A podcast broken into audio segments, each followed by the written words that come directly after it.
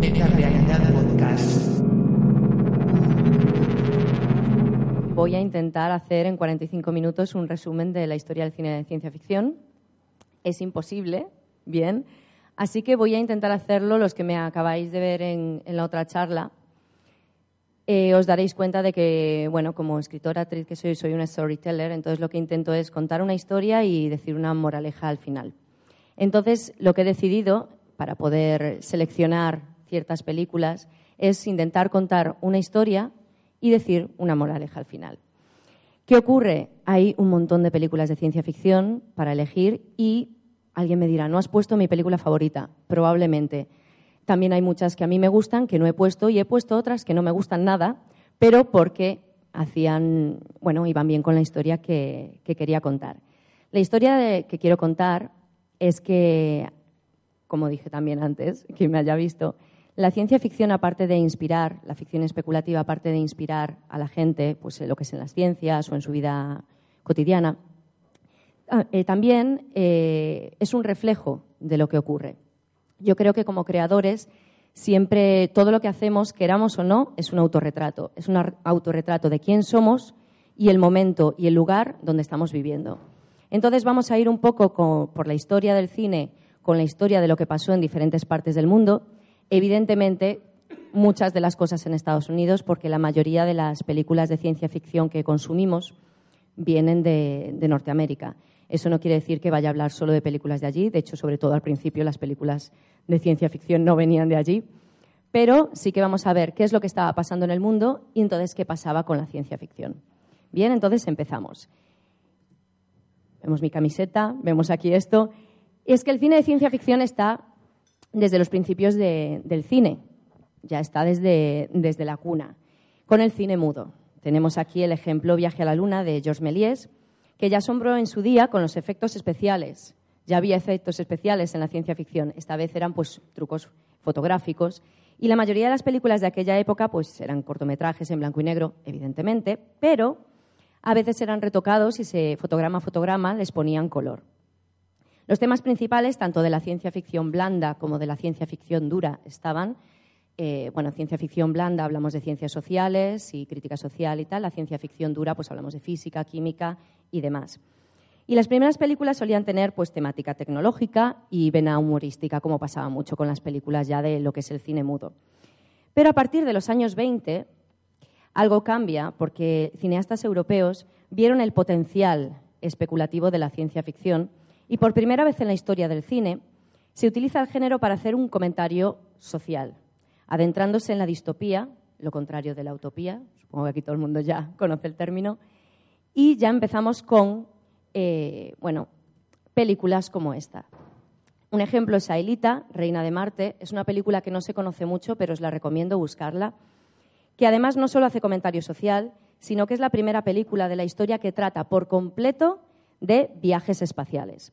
Y luego, Metrópolis, por supuesto, es así que la, entiendo que todo el mundo la conoce, que es una película muy mítica porque además, eh, bueno, es importante, es memoria del mundo por la UNESCO y es una de las mejores, bajo mi punto de vista, del expresionismo alemán. Además, quien nos recuerda la falsa María, que hablábamos también de ella antes en la, en la charla de la robótica, probablemente el primer robot antropomórfico famoso de la historia de, no solo del cine de ciencia ficción, del cine en general. ¿Y qué ocurre después? Bueno, después de los años 20 llega el sonido al cine en los años 30. Entonces, es una revolución tecnológica para el cine. Entonces, evidentemente, al cine de ciencia ficción le ocurre algo. Y es que en aquel momento las películas de ciencia ficción, pues desgraciadamente pasaron a ser películas de bajo presupuesto, lo que ahora llamaríamos serie B, y en favor de otro tipo de producciones que eran las que los estudios estaban más interesados en hacer en aquella época. Entonces se realizaban seriales, que son bueno, pues cortometrajes o películas eh, no tan largas como las que estamos acostumbrados ahora, que se proyectaban en el cine, de personajes sacados de los cómics de ciencia ficción, como puede ser, pues vemos ahí Flash Gordon o Buck Rogers. Y ese tipo de seriales eran muy conocidos. Hay que pensar que en aquella época todavía la gente no tenía televisión en sus hogares. Entonces era una época que tú ibas al cine, pagabas la entrada y veías un noticiario, lo que aquí antiguamente conocíamos como el nodo. Veías algo de esto, luego te ponían un serial y pues te ponían una película y era la forma que tenía la gente de juntarse y ver televisión antes de la, de la televisión. Y seguimos rápidamente, porque solo tenemos 45 minutos. Vamos en un sprint. Bien, ¿qué ocurre en los años 40 y 50? Pues hicieron muy populares las revistas Pulp. También entiendo que aquí todo el mundo las conoce. Era un tipo de publicaciones de ficción impresas en papel muy malo, de ahí el nombre Pulp, un papel barato que se intercambiaban en los, en los kioscos o se compraban en los kioscos. Aquí también había de este tipo de, revistas, de Marcial La Fuente Estefanía y todas estas cosas. Sí, eran historias de detectives, de terror, de ciencia ficción, western. Y ahí es donde se popularizó la space opera, ¿vale? con héroes fuera del ordinario, que se basaba, la verdad es que más en la acción que lo que es en la sustancia, en la profundidad de personajes y demás. Por si hay algún despistado que dudo estando aquí en la Eurocon, que no entienda lo excesivo de este tipo de ficciones, os recuerdo que, aunque no sea de ciencia ficción, la película Pulp Fiction de Tarantino tiene ese título por el tipo de ficciones que se hacían en estas, en estas revistas. Entonces, su popularidad influyó, evidentemente, al cine de la ciencia ficción. Lo que decíamos, pues es un reflejo. La gente está loca leyendo pulp, pues vamos a hacer películas pulp. Y entonces se deja de lado un poco el rigor científico, convirtiendo la mayoría de las películas pues, en acción y aventuras. Esta influencia aún sigue vigente hoy en día, sobre todo en las películas de gran presupuesto, y ya veremos luego por qué. De aquella época, por ejemplo, es la mítica Planeta Prohibido, que la recomiendo mucho, mucho, mucho, y la primera serie de Superman, serie de películas, lo que decíamos, la gente iba al cine a ver seriales. Tenían este primer Superman que no podía volar porque no había efectos especiales para eso, entonces era un señor muy fuerte y, era muy interesante ver cómo, por primera vez Superman se, se, pone en la pantalla.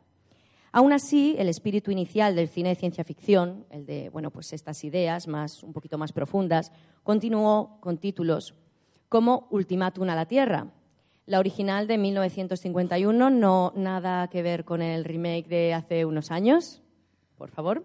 Si habéis visto el remake y os gustó ver esta y os encantará, supongo, no sé, hay gente para todo, pero la película utiliza la metáfora para intentar alertar en aquel momento al ciudadano norteamericano de los supuestos peligros del comunismo en época de, de, Guerra Fría. Entonces era una película, pues, como la mayoría de la ficción especulativa, que utilizas una metáfora para hablar algo de algo que está ocurriendo hoy en día y que la gente que está muy centrada en lo que está ocurriendo pueda verlo desde fuera, lo que llaman los americanos pensar fuera de la caja.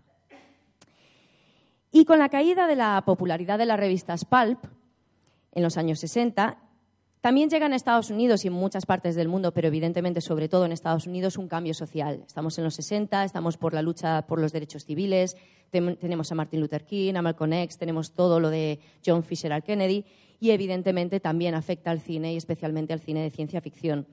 Entonces dejaron de hacerse películas como churros, que se hacían en la época pulp, y las que se hicieron estaban pues un poquito más pensadas y con ideas y filosofía detrás, aunque había de todo. Hay que decirlo como siempre. Yo estoy, vuelvo a decir, diciendo algunas películas según la historia que estoy contando. Se podría hacer otra historia alternativa y bueno, ya conocemos todo el mundo los universos alternativos de la ciencia ficción, ¿no? Continuamos. En 1968 se estrenaría una película que fue un antes y un después, no solo en el cine de ciencia ficción, sino en el cine en general. Ya aquí deja de ser mm, tal vez un género tan nicho como para que la gente vea una película de ciencia ficción como algo, eh, bueno, un viaje, literalmente, porque bueno, la parte psicodélica dejó a mucha gente con el cerebro frito. Entonces, bueno, como decía, en 1968 se estrenaría 2001, Una odisea en el espacio, de Stanley Kubrick, con guion de Arthur C. Clarke, y es un hito en el cine. Y sí, una curiosidad, Clarke mm, no, no es que Kubrick cogiese la novela e hiciese la película, Kubrick le encargó a Clark hacer el guion de la película y él, mientras estaban haciendo la película, hizo su novela, hizo su versión. Con lo cual, aquí no fue antes la novela que la, que la película. Se puede decir que fueron en paralelo. Y cada uno, como eran los dos, pues unos autores bastante, esto es lo que quiero hacer yo, pues son diferentes y yo recomiendo las dos. Y aquí estamos ante una película seria, filosófica, que traía un nuevo realismo dentro de su fantasía. Nos podíamos creer que seres humanos dentro de, eso, de este momento, de esto que estaban viviendo, les ocurriesen esas cosas. Era creíble dentro de, lo que es el sentido de la maravilla. Y era una exploración de lo que es estar vivo, de la inteligencia y la evolución.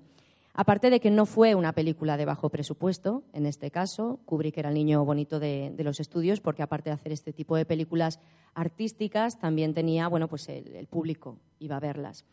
Y los efectos especiales aún aguantan muy bien hoy en día, la verdad. Otras películas de la época, para que nos demos cuenta de hacia dónde iban los tiros de, bueno, del pensamiento y tal, por ejemplo, es Fahrenheit 451, o El planeta de los simios, la original, porque ya sabemos que hay 400.000, luego hablaremos de los remakes, reboots y estas cosas, que aquí tenemos dos grandes distopías centradas en la crítica social. Tal vez las reminiscencias del pulp se pueden ver en algunas películas, como por ejemplo puede ser Barbarella, que está basada en el personaje de cómic interpretada por una inolvidable Jane Fonda. Yo creo que todo el mundo tiene en la retina a esta mujer como Barbarella. ¿Qué ocurre después? Pues el mundo se pone a mirar el espacio, que antes no ocurría. Tenemos pues que en 1969 el hombre llega a la, luna, o no, hay gente que dice que no, que lo grabó Kubrick, pero bueno, en principio la historia oficial es que el hombre llegó a la luna con la misión Apolo 11 y entonces volvió el interés del público por la ciencia ficción. Pues voy a mirar en las estrellas, quiero saber qué pasa, quiero ficciones que alimenten esto que están haciendo en mí. Entonces, las películas de principios de los 70 sí que siguieron con el legado de los 60 en general y la versión más filosófica y de comentario social, aunque hay de todo, vuelvo a decir. De esta época, por ejemplo, pues tenemos Solaris. Eh, iba a decir la original, pero creo que hay una anterior a la de Tarkovsky, porque hay varias versiones de Solaris, pero bueno, me refiero a la de Tarkovsky. Eh, THX 1138, que es la ópera prima de George Lucas. Eh, o La Naranja Mecánica, también de Kubrick, que sí es ciencia ficción, sí es comentario social, es una distopía. O también tenemos otras en esta línea, como puede ser Westworld, que ahora también hay una serie de, televisión. Eh, Green, que es de mis favoritas, la recomiendo muchísimo. O la comedia El dormilón de Woody Allen, por irnos, bueno, pues para ver algo diferente. Vamos a, hacia una comedia, por destacar algunos ejemplos, porque digo que hay muchísimos y tenemos que ir al tema. Pero a finales de los 70 algo cambió. Aquí llegamos a un punto de inflexión, no solo en el cine de ciencia ficción, sino lo que es en el cine como industria. Ya no hablo del cine como, arte, porque bueno, tenemos películas más o menos comerciales, me refiero a industria del cine, cine comercial. Porque a finales de los años 70 nace el concepto de blockbuster, de franquicia, de merchandising masivo. Las películas de alto presupuesto de género mezclan estilos, no solo es ciencia ficción, metemos acción, metemos fantasía, dejando de lado en el cine comercial la vena más filosófica y científica y se aboga por eso, por acción y aventuras, en lugar de hacernos pensar, a lo mejor un poco que queda más en el cine independiente o en las películas de un poquito menos de presupuesto. Y el antes y el después viene con dos películas y con dos directores, una de ciencia ficción, aunque se puede discutir si en realidad es fantasía, y otra que no es de ciencia ficción, que es de terror. Tenemos Tiburón de Steven Spielberg y La Guerra de las Galaxias de George Lucas. Estas dos películas cambian lo que es la industria del cine. Hay un antes y después clarísimo. Y ellos, estos directores, son dos chicos de la generación que estudiaron en la universidad cine, que hasta aquella época normalmente los directores no habían ido a estudiar cine a la universidad, todavía no se daba como materia o no tenían el dinero suficiente. Y esta es la generación de los 70. Os sonará algunas personas de esta foto, de esta generación. Bien, esta generación de los 70 está formada por varios, directores estadounidenses que cambiaron el cine, la industria del cine, tal y como se hacía hasta ese momento. Entre ellos se encuentran algunos de los directores más famosos de, la historia del cine, como puede ser Francis Ford Coppola, Martin Scorsese, Brian De Palma, Steven Spielberg, George Lucas, yo creo que a todos nos suenan. Muchos de ellos tienen varias cosas en común que influyen a la hora de, de cómo hicieron cine y de cómo cambiaron el cine. Lo que decía yo abogo por esta teoría de que todo lo que hacemos es un autorretrato. Entonces, ¿qué tenían estos chicos en común? Eran de una clase más o menos acomodada. Aquí no había nadie pobre porque, de hecho, todos fueron a la universidad, eh, siendo muchos de ellos, además, alumnos de UCLA, de la Universidad de, California, de Los Ángeles, y se conocían, además de estudiar juntos.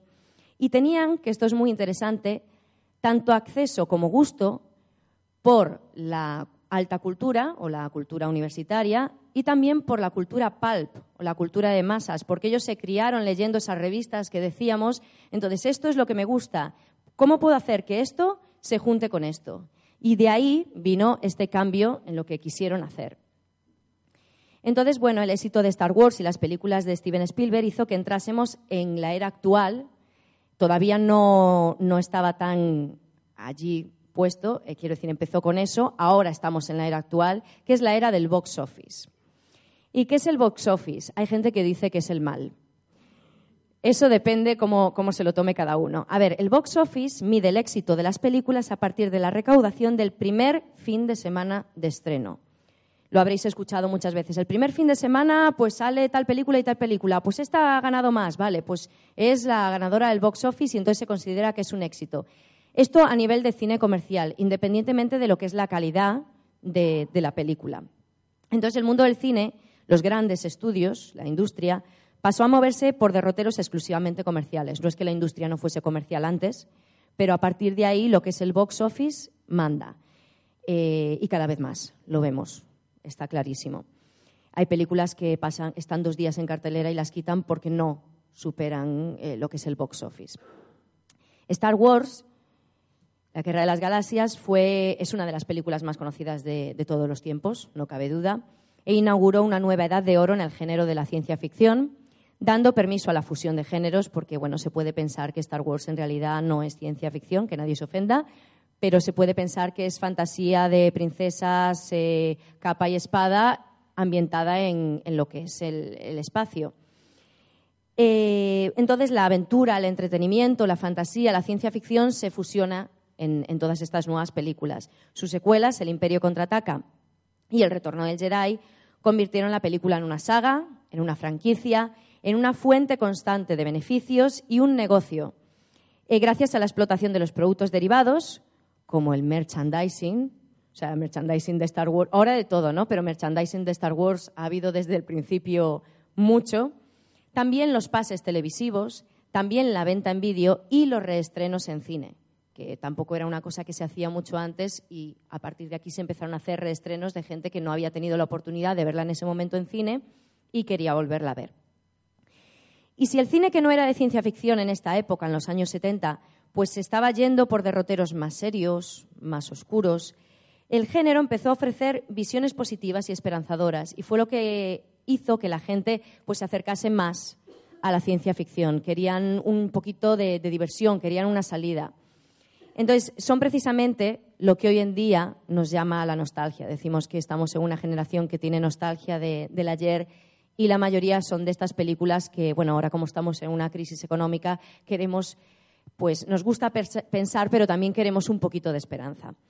Entonces, a final de los 70, por ejemplo, Steven Spielberg estrena Encuentros en la tercera fase. ¿Por qué pongo esta película y creo que es importante, aparte de que es preciosa?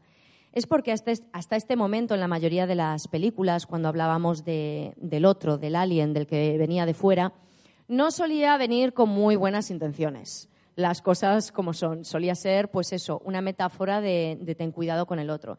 En cambio, en esta película sí que es muy difícil la comunicación con el alien porque no hablamos el mismo idioma, pero sí que hay, bueno, buen rollito, vienen en son de paz. Entonces cambia la idea que teníamos del alienígena malvado y, abre a otro tipo de ficciones esta película. Pero es que Star Wars ya era nostalgia, estábamos hablando de la nostalgia de ahora por Star Wars, ya Star Wars era nostalgia. Hay gente que dice que cada 30 años hay nostalgia del ayer, bueno, pues tenemos ahora nostalgia de los 80, los 80 tenían nostalgia de los 50, ¿no? Entonces, eh, Star Wars miraba al pulp, al mito del héroe, y eso hizo que se retomasen también producciones antiguas y que se convirtiesen también en franquicia y negocio. De hecho, en 1979 se estrena la primera película de Star Trek, eh, Paramount iba a hacer una, serie de Star Trek que se llamaba Fase 2. Salió Star Wars y dijeron, nada, en serie no, película. Vemos, em, vemos dónde está el dinero ahora, vamos a hacer una película. Aunque luego le salió un poco rara esta película en cuanto a lo que es el dinero. Pero, bueno, consiguió que, se convirtiese en franquicia Star Trek. Varias series de televisión a sus espaldas, mm, películas, y en este año 2016 estamos celebrando el 50 aniversario de Star Trek Se ha estrenado la decimotercera película de Star Trek y el año que viene se hace una nueva serie, con lo cual tenemos Star Trek para rato y el éxito de Star Wars hizo que este tipo de franquicias pudiesen eh, surgir. Y esta mirada al pasado también hizo posible la primera película, esta de Star Trek, y que retomásemos cosas que ya habían ocurrido antes, pues Flash Gordon o Superman, ambas películas basadas en cómics de los años 30 y que ya habían sido películas o seriales pulp en los años 50. Lo curioso es que ahora pues había más medios. Ahí tenemos el póster de, Superman y habíamos hablado de este fortachón que no podía volar, que era el Superman antiguo, pero la frase, la catchphrase, la, la frase que tienen aquí en el póster era creerás que un hombre puede volar. Era lo, lo, que todo el mundo quería ver. Por fin vamos a ver una película en la que me voy a creer que Superman pueda volar. Y ya empiezan unos efectos especiales que hacen que el público empiece mucho a maravillarse. Más que por la historia, por los efectos, ya hablaremos de eso más adelante. ¿Qué pasó? Pues que películas que para nosotros son clásicos, como puede ser Blade Runner, no tuvieron buenos resultados en taquilla en su día. Eh, para el box office fue un fracaso. Si no llega a ser por el mercado del vídeo, de aquella, y ahora, bueno, ahora sería mercado DVD, Blu-ray, eh, pues hubiese sido eh, un fracaso. La olvidaríamos, sería una película menor. Para que veáis que para nosotros Blade Runner es un hito, es una película, bueno, para mucha gente, a lo mejor hay alguien que no, pero es una película que está muy bien y que aguanta mucho los años, aparte de las cinco versiones que le dio a hacer a Ridley Scott, pero sí que eh, en box office no, no funcionó, porque la gente quería Star Wars, quería aventuras, quería algo más positivo y bueno, pues Blade Runner te hacía pensar en lo que es realmente ser un ser humano. Ojo, quiero dejar aquí claro que no tengo nada en contra de Star Wars, ni del cine comercial, ni nada de eso, por si alguien piensa esto. Simplemente estoy hablando del boom que ocurrió con Tiburón y Star Wars, cómo cambió el cine como industria. Y luego que sea para bien o para mal ya es una opinión personal que si luego hay, tiempo pues podemos discutir, porque bueno, son opiniones personales y hay gente que, que está maravillada porque precisamente lo que intentaba hacer Méliès con las primeras películas de estos efectos especiales y la maravilla, ahora lo tenemos. Entonces, ahora sigamos. Vamos a ir rápidamente de los 80 a los 2000. ¿Qué ocurre? Pues a principios de los 80, evidentemente, pues continuó el éxito con las películas de ciencia ficción orientadas a la familia, mm, fuerte ligadas al género de aventuras, como puede ser ET o Regreso al futuro, porque bueno, vieron que era lo que funcionaba en cuanto a cine comercial, pues vamos a tirar por, por ello. Pero a mediados de los 80 empezó algo que yo llamo el camino a la oscuridad. ¿Qué ocurrió? Pues que en aquella época se empezaba a hablar más en serio de robots, de inteligencia artificial, de los ordenadores en red. Estaba a punto de surgir Internet a nivel masivo. Ya ocurrió más hacia los 90, pero estaba empezando, estaba el germen ahí. Y apareció el subgénero literario cyberpunk. Futuros inmediatos distópicos en los que hay una alta tecnología, bajo nivel de vida, vamos, la distopía que estamos viviendo todos ahora mismo. Básicamente, estamos en la distopía cyberpunk. Claro que a mí me da mucha rabia que estamos en la distopía cyberpunk sin las cosas buenas del cyberpunk. Porque yo, vale, tenemos una crisis mundial y tenemos alta tecnología, tenemos móviles geniales, pero a veces no tenemos que comer. Pero ¿dónde están mis coches voladores o los implantes que hacen que yo no tenga que mirar el papel y me sepa de bien lo que tengo que decir? A ver, hay que pedir un poquito a la gente de la tecnología que intente que la distopía por lo menos tenga las partes buenas. Bien, después del chiste continuamos. El resultado directo de esta nueva tendencia del miedo a la tecnología y de nuestro uso de la tecnología se ve claramente en películas como puede ser Terminator, Robocop o Desafío Total. Otros ejemplos son Johnny Mnemonic, que viene ya directamente de, William Gibson, que fue bueno, pues el padre del cyberpunk o Días extraños, una película que no se suele recordar mucho y yo recomiendo un montón. Es una película muy interesante. Está dirigida por Catherine Bigelow, que es la exmujer de James Cameron, y James Cameron es el que escribió el guion. Realmente la, recomiendo. Cuando suelo hablar de cine de ciencia ficción de los 90, la gente no la suele recordar. Y Existence de, de Cronenberg con su nueva carne y todo lo que ello conlleva. Y también sigue pues con nivel 13 o Matrix, que Matrix sí que ya es una película que fue de, consumo masivo no solo para los aficionados del género. También, eh, ya no solo para hablar solo de Europa y de América, nos vamos a ir a Japón. El anime también apuesta por la ciencia ficción, apuesta por el cyberpunk y Akira y Ghost in the Shell son dos hitos en el cine de animación que trascendieron lo que es no solo la gente que, consume animación japonesa conoce estas dos películas, también muy recomendables. Y El Camino en la Oscuridad también se ve en películas de catástrofes, como puede ser Deep Impact y Armagedón. A lo mejor no son de mis favoritas de la lista, pero sí que ilustran un poquito pues, este miedo a lo que puede pasar. Y también en la experimentación genética, que tenemos eh, Parque Jurásico, tenemos eh, Gattaca. Es una película que también pasa un poco como con Gattaca, pasa un poco como con Días Extraños. La gente no la suele recordar y es una película creo que está infravalorada. Por favor, buscarla, que es muy interesante. Y también, aunque se, vaya un poco del tema de, lo que es la oscuridad, también en el cine de ciencia ficción no puedo terminar mm, de decir esta tanda de películas rápidamente sin destacar las películas de viajes en el tiempo.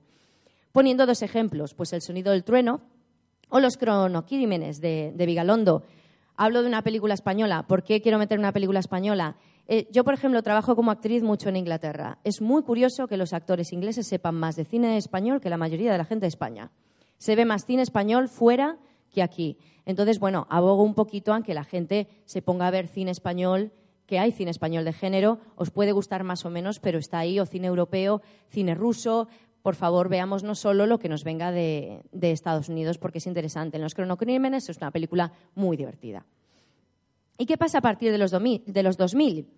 Pues hay un, lo que yo creo que es un relevo generacional. Ya nuestros directores que decíamos de los años 70 empiezan a estar un poco mayores, algunos hacen películas un poco dudosas, pero no voy a entrar ahí.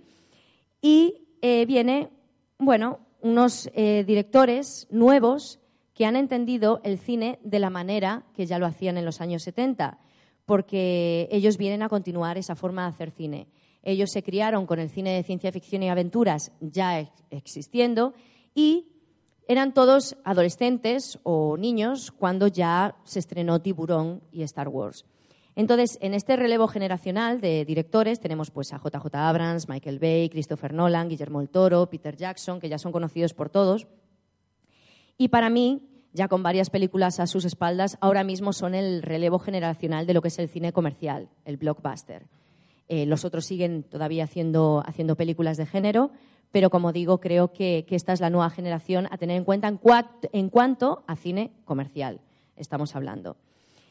¿Y qué pasa con el cine comercial en estos últimos 15, 16 años? Pues, mal que nos pese, tenemos esto. No sé si es también hacia la oscuridad, pero de otra forma. Bien, en los últimos 15 años parece que la ciencia ficción ha perdido un poco las ideas, aunque ha ganado en popularidad. Ya no es tanto un cine que vayamos a ver unas pocas personas, ahora todo el mundo va a ver películas de ciencia ficción. De hecho, los taquillazos del verano suelen ser películas de ciencia ficción. Y digo que parece que ha perdido las ideas porque yo no creo que sea del todo cierto y ahora vamos a hablar de ello. Pero sí que las películas de, gran presupuesto, las películas más comerciales, tenemos secuelas, precuelas, trilogías, remakes, reboots y todo esto, que a veces están muy bien, pero a veces no son necesarios y a veces son, la verdad, refritos de lo que ya hemos visto, que puede tener mejores efectos especiales, pero, pero bueno, eh, a veces es dudoso. Porque ahora mismo el público y no hablo del público de ciencia ficción, que estamos acostumbrados a leer literatura de ciencia ficción y a, oh, absorber esas ideas. Em, hablamos del público en general. El público en general suele pedir mucho de los efectos especiales. Si los efectos no son buenos, no es creíble. Y a veces los lectores de ciencia ficción nos dan un poco más igual los efectos y hay veces que la historia es la que decimos que no es creíble. Entonces, eh, existen, de hecho, muchas películas de ciencia ficción actual que si no fuera por los efectos o por eh, bueno, los escenarios futuristas o, lo que utilizan no son películas de género, no estarían clasificadas como ciencia ficción. Lo único que tienen es pues la careta. Detrás eh, es una película de acción o es una película de aventura sin más. Las películas de superhéroes sí que, sí que he de decir que la mayoría sí que tienen un trasfondo científico detrás, y sí que suelen ser la mayoría de ellas películas de ciencia ficción. Y sí que son las que están mandando en, taquilla ahora con Marvel a la, cabeza. Lo que sí que quiero decir es que normalmente la, ciencia que está detrás de las, de las películas de superhéroes es un poco ciencia, bueno, pulp, es muy pulp. Lo que sí hablan es de ciencias políticas, de la ciencia ficción blanda. La mayoría de las películas de superhéroes de lo que nos hablan es de ética, especialmente si hablamos de X-Men. Ya cuando se creó X-Men en cómics en los años 60, teníamos a Martin Luther King y teníamos al Malcolm X, y de ahí se inspiraron para hacer al Profesor X y a, y a Magneto. Entonces ahí sí que están hablando de ética y son interesantes sobre todo a la hora de cómo llevan ese tema Mm, precisamente también porque la ve gente muy joven. Entonces yo creo que son películas que aunque la gente diga, hay otra de Marvel, son muy interesantes saber en ese sentido, porque tú puedes hacer un análisis de una película que ven cuatro gatos y está muy bien, pero también es muy interesante hacer un análisis de lo que conlleva una película, sobre todo en cuanto a representación o en cuanto a ética, que ve absolutamente todo el mundo y los jóvenes que serán los adultos del futuro.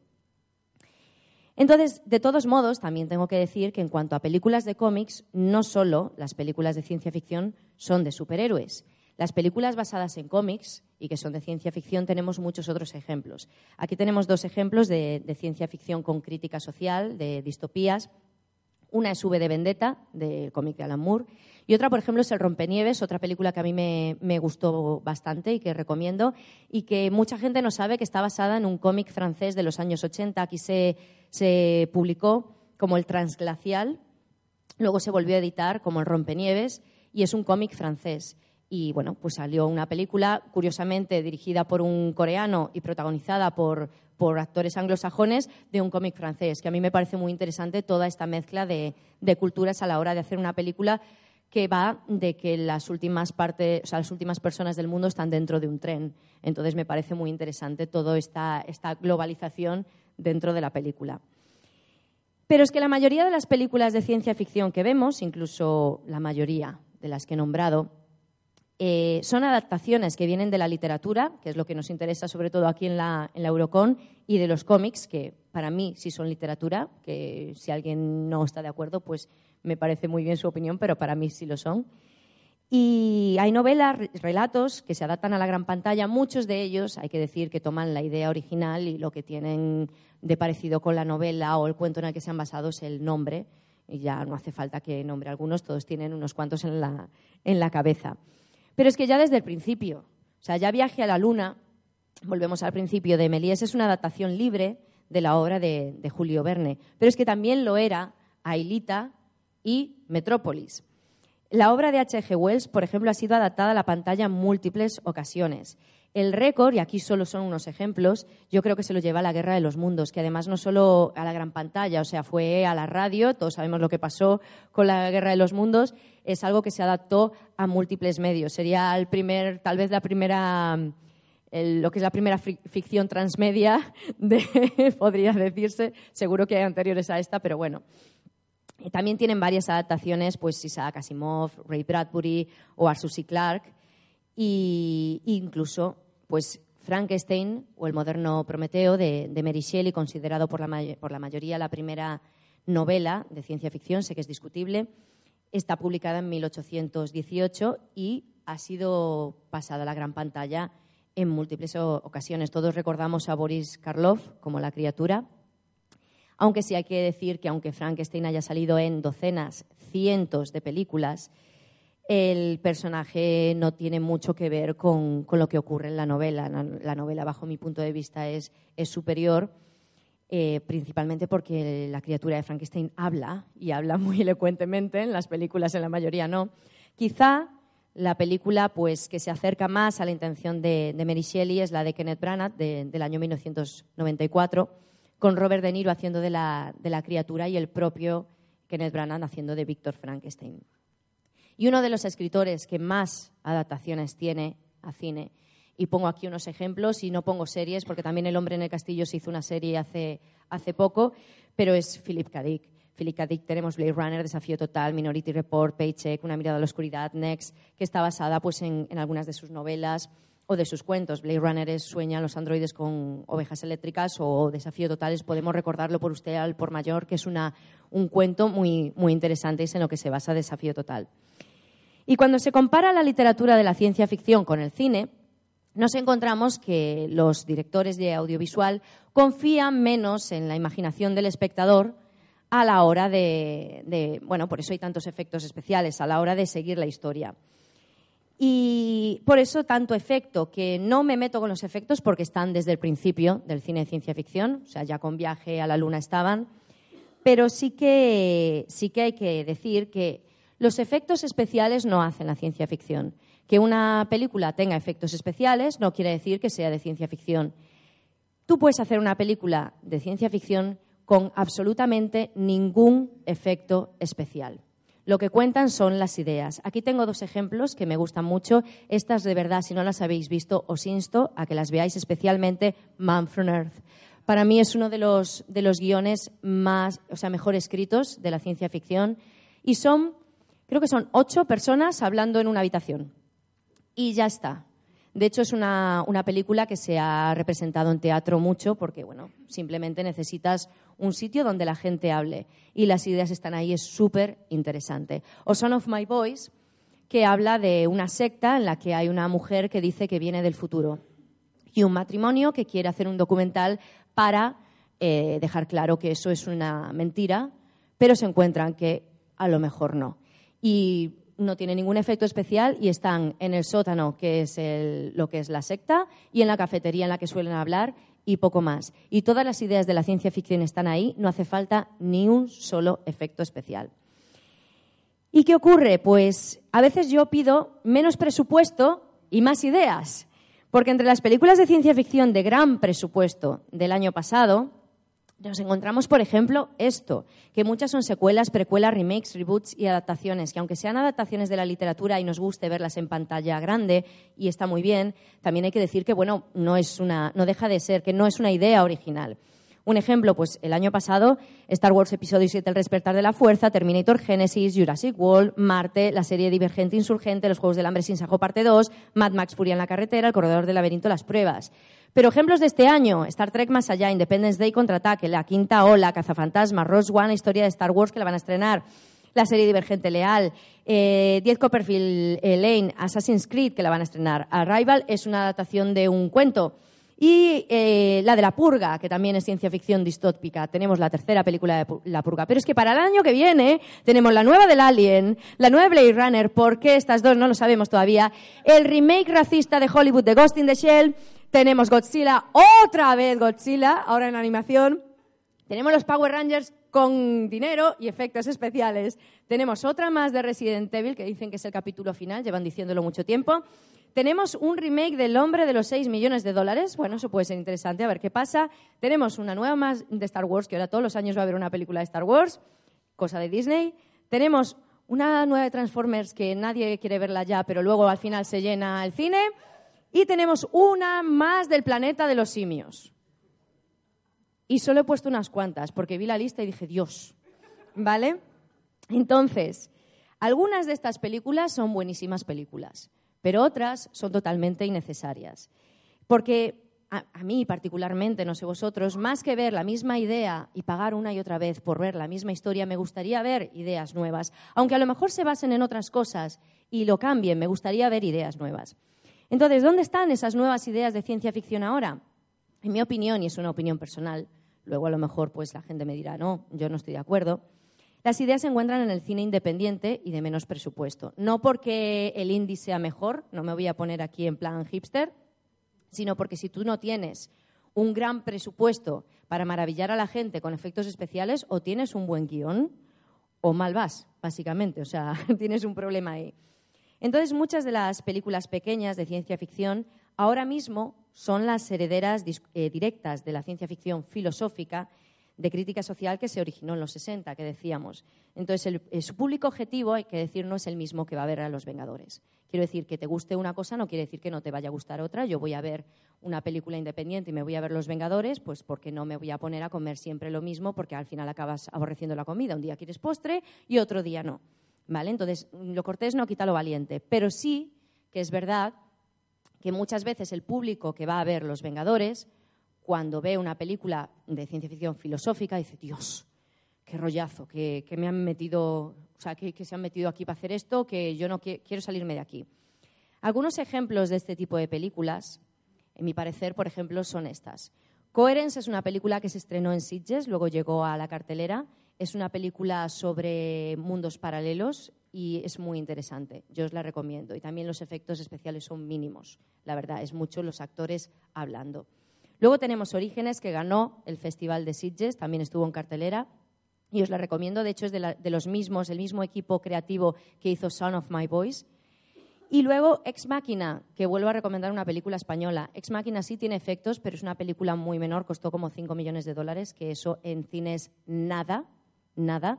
Con el protagonista Antonio Banderas demostrando que puede hacer más cosas de las que les toca hacer. Yo como actriz a veces pues mm, reconozco el dolor de los actores y dicen, piensan que son mal actor porque siempre me dan este papel. Está muy bien aquí Antonio Banderas. Y es una película que tiene mucho de Blade Runner, pero va más allá a lo que puede pasar con la singularidad y yo la recomiendo, es una película interesante. Y mi favorita de estas que quiero hablar, por ejemplo, es Ex Máquina. Ex Máquina es una película sobre inteligencia artificial, sobre el test de Turing, es una película muy interesante y es una película incluso que estuvo nominada a los Oscars este año como mejor guion y mejores efectos especiales, aunque los efectos son muy puntuales, simplemente para, bueno, pues para que esta chica parezca un, robot y poco más. Y ganó mejores efectos especiales en los Oscars de este año, para que veáis que no todo tienen que ser naves volando, explosiones, coches y demás. Entonces, ahora viene la pregunta. Voy a hacer como en la otra charla y dejar a la gente con mal rollo o no. Aquí viene el final de la charla y voy a hablar un poquito de pues el mensaje que, yo quiero dar como storyteller. ¿Dónde está el futuro del cine de ciencia ficción? Dicen que como escritores de ciencia ficción adivinamos el futuro, es mentira, adivinamos el presente. Lo que pasa es que lo ponemos en un futuro cercano y entonces parece que sí. Pues muy probablemente, de momento, continuará con las precuelas, recuelas, porque recuelas también existe, es cuando es una secuela del reboot y cambia la línea temporal. Vamos, sí, sí, es maravilloso. Vamos a seguir con todo esto hasta que venga algo nuevo que se ponga de moda y lo que es la industria copie eso y siga con eso. Yo creo que las películas de guiones originales y más profundos, pues de momento se van a poner en el cine pues, más independiente, el cine indie, o eso parece, porque ahí entramos nosotros como público. Si estamos en la era del box office, del box office nosotros pagamos con nuestra entrada lo que queremos que se haga. Y diréis, vale, yo en España, ¿qué, pago? Bueno, la mayoría de estas películas, lo que es con el mercado local de, Estados Unidos, hablando de las grandes producciones, solo cubren gastos.